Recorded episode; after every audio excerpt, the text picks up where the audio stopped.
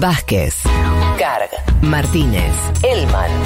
Un programa que no quisiera anunciar el comienzo de la Tercera Guerra Mundial. Pero llegado el caso, lo hará.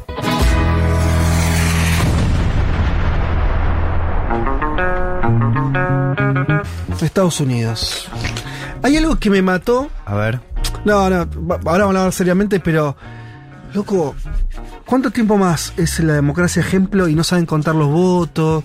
Tres meses, votan por correo. Son un mamarracho.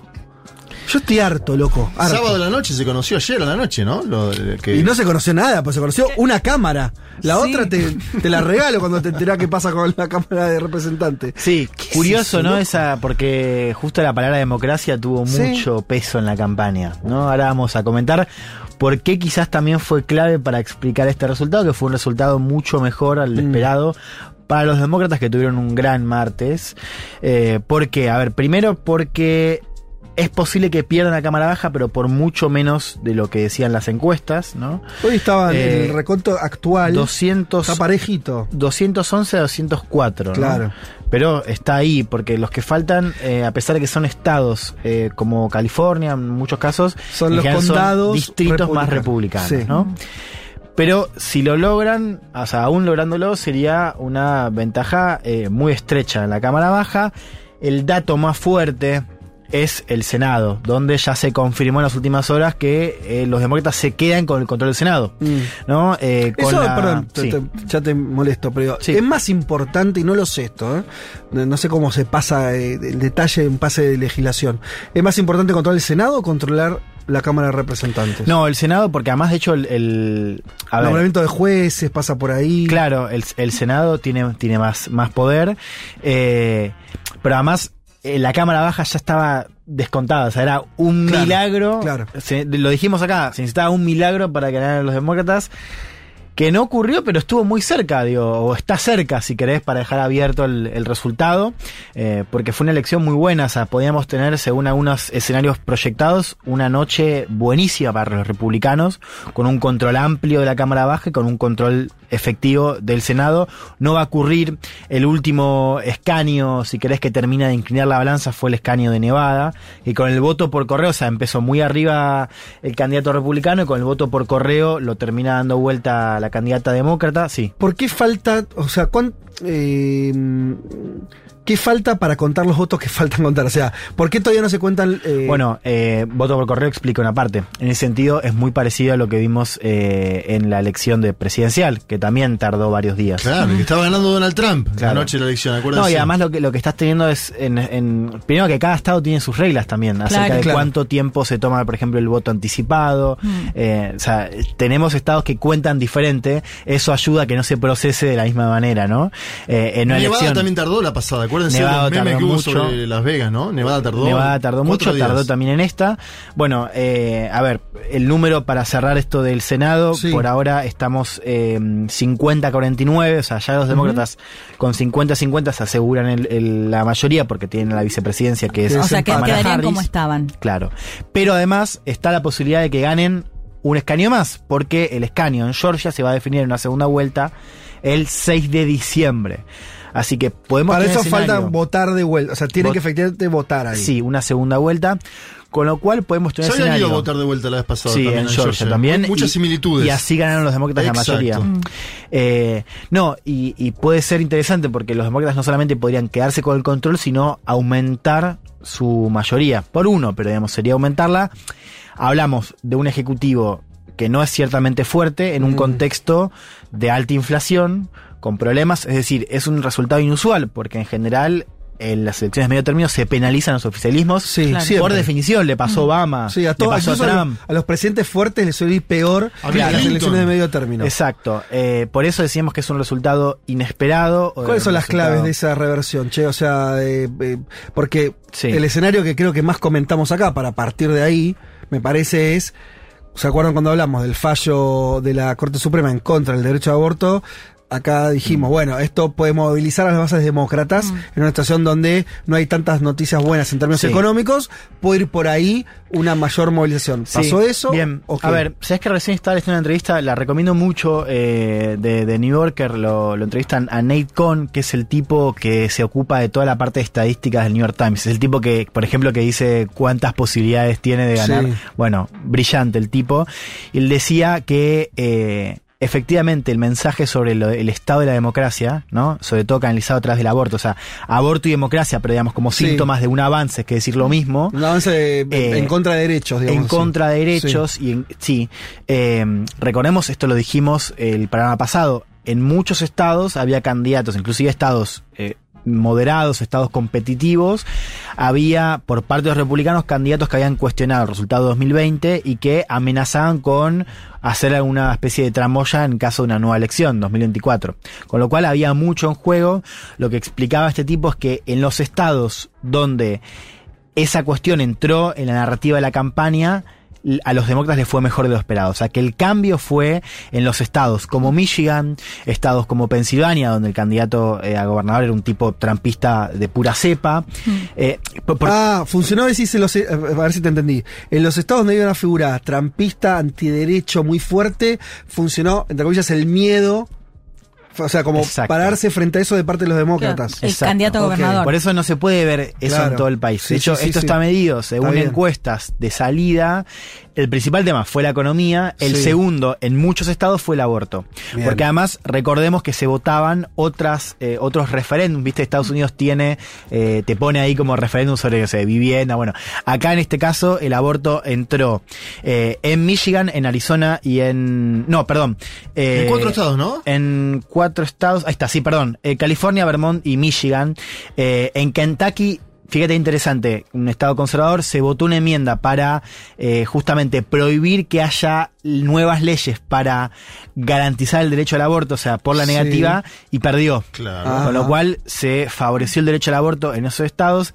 Michigan fue un estado muy importante porque además ganó la candidata demócrata que no se esperaba con tanto margen, eh, Gretchen eh, Whitmer. La menciono porque es un nombre que seguramente empecemos a escuchar más. Gretchen Whitmer que tuvo un rol clave en la pandemia contra Trump, ¿no? defendiendo las restricciones, ganó el estado, co- ganó el estado de manera cómoda y ya empieza a sumarse al pool, por ahora reducido, de candidatos y figuras demócratas pensando en Joven, ¿eh? 2024. 51 años, joven. Y, Tiene eh, futuro. Perdón, Juan, pero está bueno, buenísimo esto que, que contaba, porque me acuerdo que leía los medios estadounidenses días antes cuando se hablaba de esta ola roja, y algunos analistas decían, bueno, Biden con el tema de la democracia o no democracia les está hablando a sus propios seguidores demócratas Sí. y no está convenciendo a quienes no son necesariamente demócratas y están preocupados por la inflación. Pero finalmente eh, no pasó esto, digamos, primó justamente la idea Claro. de, o, o el temor a- al Y trampismo. sumo algo más que, que también se vincula y que explica este contexto, ¿no? Para pensar también 2024. Lo charlaba el otro día con, con Juan Negri, eh, profesor de ciencia política de la DITELA, él me decía algo, o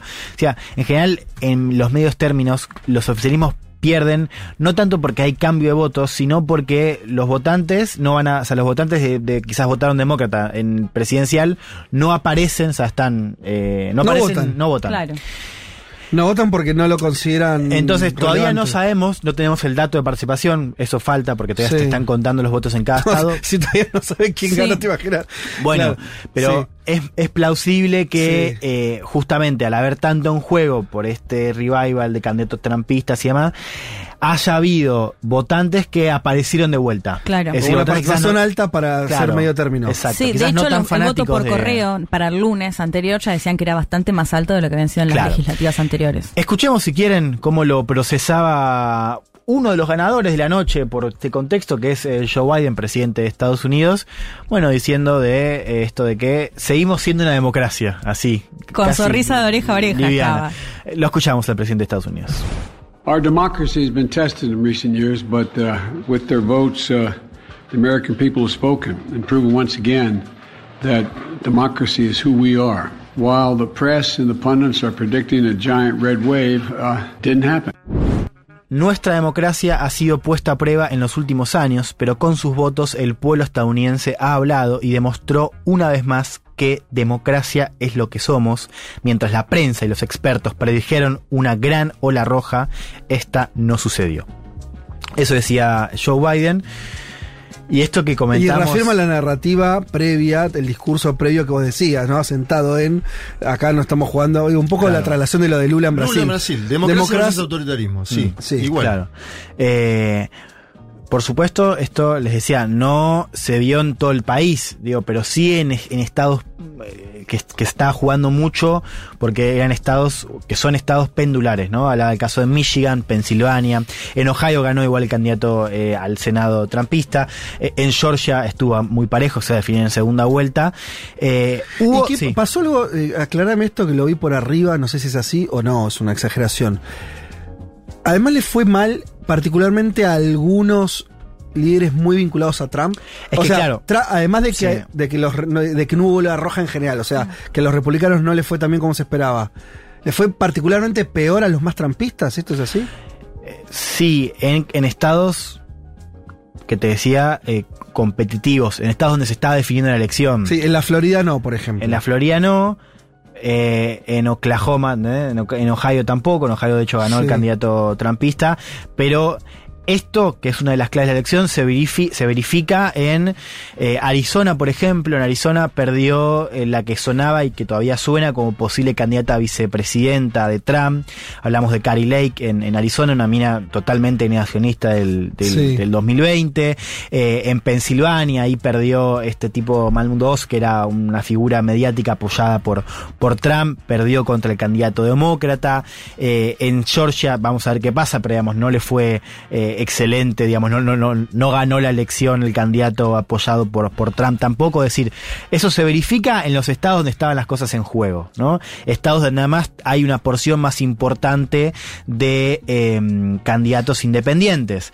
Digo, ¿por qué te digo esto? Porque en los estados rojos, a los candidatos de Trump eh, les fue bien y ya les había ido bien en la primaria. Claro. Fíjate este dato. En la primaria, en las primarias, Trump apoyó eh, activamente a 26 candidatos republicanos. En 26 primarias se metió. Ganó 25, o sea, el- el- su. mm, eh, ganó 25, perdón, 21 ganó, 5 perdió. Eh, es decir, no. Sí, ganó 21, perdió 5. Es Sí. decir, ya había consolidado Mm. su, mm, eh, su dominio en las primarias y en estas generales le fue mal en los estados competitivos, ¿no? Porque también metió aliados en las carreras que estaban más fáciles. ¿Y cómo funciona en, en es, o sea, habiendo pasado eso, la cuestión de eh, esto que había, viste, notas eh, de opinión que decían, bueno, el problema de- del Partido Republicano es que hace con Trump. O sea, bueno, de hecho, Trump iba a anunciar posiblemente El martes. el martes su candidatura Al presidencial. parecer va a anunciar. Lo va a anunciar igual. ¿Qué es lo que pasó? Justamente aparecieron voces republicanas diciendo que Trump había sido culpable. Claro. apareciendo en la recta final, porque recordemos, Trump estuvo presente en toda la campaña, pero sobre todo en la última recta final anunciando esto de que va a ser un gran mensaje, o sea, ca- casi como preanunciando su candidatura, bueno, también decían unos republicanos, pudo haber jugado un rol eh, en quizás desviar el tema de conversación de la economía y la inflación Ajá. y subirse a él, ¿no? Claro. Eh, bueno, Como eso- si él hubiera también hecho la elección un poco Trump sí o no. Claro, exacto. Pero escuchar Eso- una frase antes de Trump es tremenda. Dice, si, si ellos ganan, ellos por su partido, si ellos ganan esta noche, merezco todo el crédito. Claro. Si pierden, no tengo la culpa. Yo lo pasé en seguro Un genio. el viernes. Un genio, es un increíble genio. esa frase. Sí. Bueno, metámonos infantil, ¿no? eh, para, para empezar a responder la pregunta Sí. de por qué eh, le están cayendo a Trump o por qué Trump está preocupado y está ansioso eh, si uno mira sus declaraciones en Truth, que es su red social, Sí. porque no está en Twitter por ahora. Vamos Sí. a ver qué Uh, pasa que con, con Sí, pero si Twitter existe, con, no sé si Elon, con Elon Musk. A ver, eh, se jugaron una buena cantidad Sí. de gobernaciones también, divididas en general, ahí no hubo sorpresas. Entre todos los ganadores, quizás el mayor ganador, el de mayor perfil y el más eh, atendido por, por la prensa fue Ron DeSantis, gobernador de Florida, reelegido por un margen altísimo por 20 puntos, había ganado por la mínima en 2018, ahora saca 20 puntos de ventaja en un estado que se supone es un estado pendular. Sí. ¿no? Yo les contaba recién hace un rato que eh, ya empieza a aparecer esta idea de que Mm. Florida es un estado rojo, un estado republicano. ¿Está Bien. DeSantis está a la derecha de Trump? Ahí me quiero meter. Eh, Ron DeSantis es hoy la mayor eh, amenaza a la candidatura de Trump. No es particularmente un moderado, Mm. es un tipo que ganó mucha atención con la pandemia, siendo eh, el principal gobernador. Era el que abría todo. Claro, el que abría todo. Sí, me acuerdo. Incluso todo. a veces hasta, no, no sé si me estoy acordando bien, casi a veces hasta más que el gobierno federal, lo que era mucho decir, porque era Trump. Claro, claro, sí, totalmente. Ah, Eh, que bien. inclusive, no, pero inclusive en, en- porque viste que había gobernadores, yo les contaba el caso de, de Whitmer en Michigan, que justamente hacían lo que el gobierno fe- que el gobierno federal no hacía, Sí. o sea, hacían restricciones, Sí. y el tipo decía, bueno, vénganse para acá, vénganse a Florida, Ah. eh, porque acá es el paraíso de la libertad, ¿no? Bueno, un tipo que también eh, ganó mucha notoriedad en esta idea de la batalla cultural contra la ideología woke que es un término que vamos a escuchar mucho en Estados Unidos como una manera despectiva de referirse a los progresistas. Sí. Eh, escuchémoslo, porque a, este tipo lo llaman el Víctor Orban de Estados Unidos, ¿no? Justamente por esta batalla cultural. Eh, escuchemos a Ron DeSantis en su discurso eh, después de ganar la reelección en Florida. We have embraced freedom. We have maintained law and order. We have protected the rights of parents. We have respected our taxpayers and we reject woke ideology.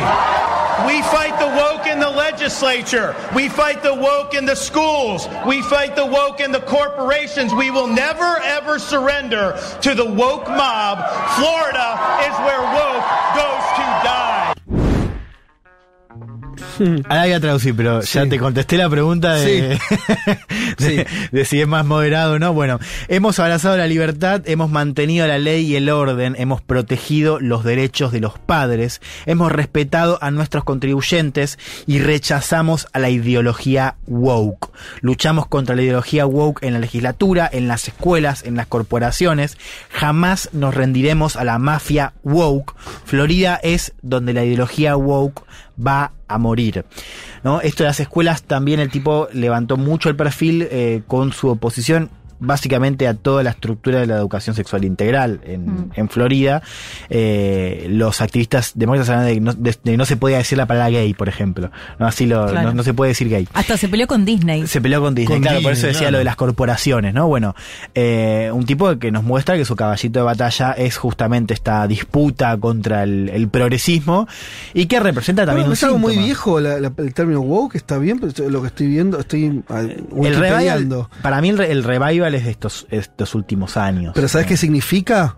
Eh, No. La ideología, como, sí, como El término, eh, claro. es que es, claro, Sería es como la progre, idea- sería decir progre. Sí, pero es como de woke, como de despertar en el sentido como de que te avivaste y te- como te estás Claro. deconstruyendo también. Ah, claro, porque decía, según leo, la, la frase surgió en Estados Unidos en la década del 30, Mm. dentro, desarrollarse dentro del, eh, de- de- como el movimiento afroestadounidense, eh, a la conciencia de problemas sociales y políticos, o sea, eh, tiene un término positivo. Claro, claro, sí. Que ahora ellos está- ahora como un resignificado y es como un insulto, una manera despectiva de decir a la gente que se está deconstruyendo. Eh, Ok. Eso es un poco la, la utilización que tiene hoy. También un síntoma, no digo, ¿no? Porque fíjense esto, digo, hoy el Partido Republicano es un partido de ultraderecha, eh, de eso no hay duda. No hay duda. Eh, digo, fíjate el síntoma de que para competir la Trump, y él es el único por ahí que lo está haciendo, es eh, disputarle a Trump sus caballitos de batalla en la ultraderecha. Mm. Es inclusive en algunas cosas ser más derechista que Trump. Es decir, Hay una- no hay hoy otra posibilidad Sí. eh, en el Partido Republicano eh, de disputar poder sin ser un candidato ultraderecha. Hay un editorial de Cas Mood que analiza la figura de DeSantis y dice que puede haber una analogía con lo de Italia. Italia, acuérdense, Matteo Salvini, figura emergente de la extrema derecha, aparece Claro. Giorgia Meloni, más explícita. Más a la derecha aún, Más sí. explícita. Sí. Dice, ojo, que en Estados Unidos no suceda lo mismo con DeSantis Claro. suplantando a Donald Claro, Trump. y tiene otras cosas, ¿no? Que también se pueden eh, asimilar, digo. Es un, si es un personaje más serio, o sea, tiene todavía Más una cosa más política, exacto, más, más republicano, eh, es un poco más joven, es menos revoltoso, y un dato no menor, que es que no perdió una elección nacional. Entonces, la clave para Ni entender... comandó un golpe de Estado. Ni comandó- claro, pero digo, hay esta idea Sí, de... creo que, que en New York le había, le había puesto como es un Trump con cerebro. Claro, Trump with brain, claro, porque... Hay que ver si eso funciona electoralmente también, porque Trump es un fenómeno electoral, en parte por no ser un, un político. Y muy Bueno, carismático. Claro, además, su ¿no? encanto Fíjate una cosa, ya hay encuestas que están midiendo el perfil de votantes y es interesante esto porque dentro de este, encuestas eh, dentro del Partido Republicano, eh, no, no encuestas nacionales, y lo que dicen es que el perfil de votante de DeSantis es más educado Mm. y de suburbios, mientras el de Trump es más clase trabajadora y más rural. Es decir, no le, est- le está compitiendo en, la- por- en- en- en- el segmento, pero digamos, Trump sigue siendo la opción preferida. más los- popular. Claro, más Sí, sí. popular, exacto. Eh, metámonos ya en, en eso, eh, porque claro, De Santis todavía le falta para 2024 y le falta algo importante, que es pasar la prueba de la guerra de Trump, el bombardeo, porque Trump ya tiene un historial de bajar candidatos republicanos, inclusive con banca. Digo, primero fue Jeb Bush, recuerdan que era el candidato preferido por el establishment Sí. en 2015, al propio Marco Rubio, ¿no? Que le decía Little Marco, ¿no? Y lo, y Sí. lo- y vas- No, no, es que pasó poniendo apodos es tremendo. Bueno, ya le puso Rubio, un que apodo. fue reelecto también, ¿no? Sí, Marco Rubio, pero Marco Rubio ya apoyado por Trump, ¿no? lo cual te marca un poco lo que fue Claro, la experiencia de la gestión. Bien, ya le puso un apodo. Sí, a Ron, entonces le dice ¿cuál? Ron de Santimonius, que es eh, en juego con Mojigato. Eh, escuchen, Espectacular, escuchen a. Trump que lo atendió, ya lo venía atendiendo en las semanas previas, porque ya estaba viendo que se iba a perfilar de Santis como una amenaza nacional. Escuchemos eh, a Trump diciendo nosotros estamos ganando lo grande en el Partido Republicano. Tengo acá el chiquito que mide 10 puntos. Lo escuchamos. We're winning big, big, big in the Republican Party for the nomination like nobody's ever seen before. Let's see, there it is Trump at 71, Ron DeSanctimonious at 10%, Mike Pence at 7. Oh, Mike's doing better than I thought. Es muy bueno. Ah, encima le, le Estamos- moja- o sea, no, entre- a los dos no, no, no, moja. no, Sí. no. Estamos ganando a lo grande en el Partido Republicano para la nominación como nunca nadie ha visto jamás. Trump, dice hablando de sí mismo, está en 71. Ron de Santimonius, haciendo este chiste con Ron el Mojigato, en 10. Mike Pence en 7. Wow, dice, a Mike le está yendo mucho mejor de lo que pensaba. Hablando de quién fue Sí, eh, su su, vicepresidente. su- su vicepresidente, lo cual es otro síntoma, porque si no mira quién es la per- tercera persona, un tipo que fue el número 2 de Trump en su gestión. Le soltó la mano después. Pero que ¿No? un poco más Que le moderado. soltó la mano al final. Sí, sí, al final con el Sí, Capitolio. Pueden, hablar, mea. pueden hablar, lo puede levantar ahora de vuelta Claro. para Por eso lo mea. Santis. No, pero digo, quiero decir, se dan Si cuenta lo mea, no- pero lo nombra. Viste que cuando lo nombras, si vos nombras, si vos te nombras a vos con otro solo, estás compitiendo claro. mano a mano. Bien. Lo nombra Pence para levantarlo. me Bien, da esa sensación. En las encuestas yo les decía, eh, De Santis está abajo, pero Trump está 45-25. Así, Eh, ¿Vos decís encuestas o no ya es- se están haciendo encuestas de lo que va a ser la interna del año que viene? claro, Claro, estamos la hablando de primaria. que, preferencia... que arrancan en en marzo, ¿no? Arrancan Sí, temprano. mucho, la- pero- sí, No, no, no y tanto, es larga a igual. Eh, Al revés. Vos decís la... Las internas. a no- eh, En febrero No, pero- es Iowa, febrero de 2024. ah, Claro, falta un año. ah, ok, no, claro, falta un montón. O sea, todo el, claro, todo el año que Claro, viene no hay no- nada. es- y recién la interna, al interior del partido empieza en el 24, Claro. al inicio del 24. Pero por eso, claro, Está exacto. Eh, ya tenemos que pensar en cómo va a ser este duelo entre DeSantis y Trump, que ya está pasando, porque lo que escuchamos recién es justamente la prueba de que Trump ya le está tirando eh, al cuerpo a DeSantis. Eh, Trump, que en teoría se lanza pasado mañana. Eh, eso, martes. pero eso va a ocurrir. Todavía bueno, eso algunos dicen que lo podría postergar. Claro, lo que están pidiendo es que se postergue para que no afecte la segunda vuelta en Georgia, que es el 6 de diciembre. Ahora, ¿también es un síntoma de debilidad? Ahora, por eso, falta un año, más de un año para el inicio de las internas. Te a- eh, el lanzamiento ese. eh, Y encima, después de no haber ganado Nada. en forma. Si, si estaba la ola, tenía lógica. Sí. Voy cerrando. Sí. Un detalle. El New York Post sacó esta semana, después de las midterms, dos portadas, eh, una ridiculizando a Trump, comparándolo con Humpty Dumpty, la otra eh, con DeSantis en la, en la tapa, eh, una cosa de medio Trump como perdedor torpe, ¿no? Sí. Y la otra eh, con DeSantis jugando en esto de The Future, ¿no? DeSantis The Ah, Future, sí. ¿no? Como- Ah, mirá. bueno, Sí. el dato, el dueño del New York Post es Rupert Murdoch, que es el dueño a su vez de Fox News. Claro. ¿Qué señala esto? Que DeSantis está empezando a jugar Mm. muy fuerte entre el pool de donantes fuertes republicanos y también de Fox News. De hecho, No, si Trump se queda sin Fox News, está en Trump, otra situación. no, ¿eh? es que parece que ya, de hecho, ya están hablando, el Financial Times habla de un divorcio. Ah. Y Trump ya dice News Corp, which is Fox, eh, News Corp, News Corporation, que Sí. tiene a Fox, a Wall Street Journal y al New York Post, están all in por el gobernador Ron DeSantimonius, volviendo a usar el Sí. apodo, un, republic- un gobernador republicano promedio con una gran gestión de relaciones públicas. Eso dijo Trump en su red social, con lo cual Trump está empezando a montar otra vez la campaña que montó en 2016 Para ganarle al sistema. Al sistema. Entonces, El 2016 Fox no sé cómo jugó igual, no jugó más a favor de al él. principio no, al principio Claro, estaba jugaba la idea Ted de que Cruz, Murdoch, con- claro, claro. Eh, bueno, Rubio había Rubio. ganado mucho, así que estamos volviendo a ver la avanzada de Trump, no ya contra el establishment demócrata, por ejemplo CNN, sino también contra el establishment republicano, que es un establishment que pesa mucho también como por- como como Fox News, ¿no? Tenemos que ir Eh, cerrando, Juan. que así ¿Te que, quedó no. algo? Me, me- me queda una pequeña pregunta, si la Sí. puedes eh, decir, que es- hablamos mucho de los republicanos. Dentro de los demócratas, ¿habían fortalecidos en la ley de izquierda, la, eh, la línea más eh, Ocasio Cortés, más, más progressive o los moderados? Eh, sí, o sea, es, es lo que estamos viendo ya hace varios años. Eh, Ganan los, o sea, en los estados eh, azules, California, Nueva York, sí se ve esa consolidación del ala progresista, pero en los estados eh, más moderados, los candidatos que están eh, justamente dando la, Sí. o sea, peleando y ganando, por ejemplo, el control del Senado, son candidatos, no sé si moderados, pero ciertamente no de ese ala. Por eso les decía, hay que seguir dos figuras para 2024. Eh, el caso de Gretchen Whitmer en Michigan, que sería una moderada. Sí, es que tiene también su propia, sí, digamos, es más moderada que no es Ocasio Cortés, Mm, digamos. ok. Eh, pero también le, le pone su cuota de renovación, digamos, no es, no, no es Biden. Eh, y eh, Gavin Newsom de California, gobernador de California, también para ponerle el ojo. Algunos hablan también de Michelle Obama, como también una Uh, posible buena, muy buena peso candidata. pesado Muy buena candidata. para adelante. Por ahora Michelle no está jugando, pero bueno, tiene mucho peso mediático, así que atención a ver cómo queda ese campo después de esta buena elección de los demócratas el martes pasado. Lindo panorama de los Estados Unidos. Y nos vamos de esta manera, si les parece. Canción del mundo. Sí, Que claro. trae, nos trae Palo 30 y dice justamente Pablo, nos subimos a la columna del... Mira cómo te define, esto es muy tra- trampista, ¿eh? Apodo. A ver. El estalla terrazas. Ah, muy bien. Juan Muy Elman. buena. Me encanta. Sí. El estalla terrazas Juan Elman y su análisis de lo que nos dejó la elección norteamericana.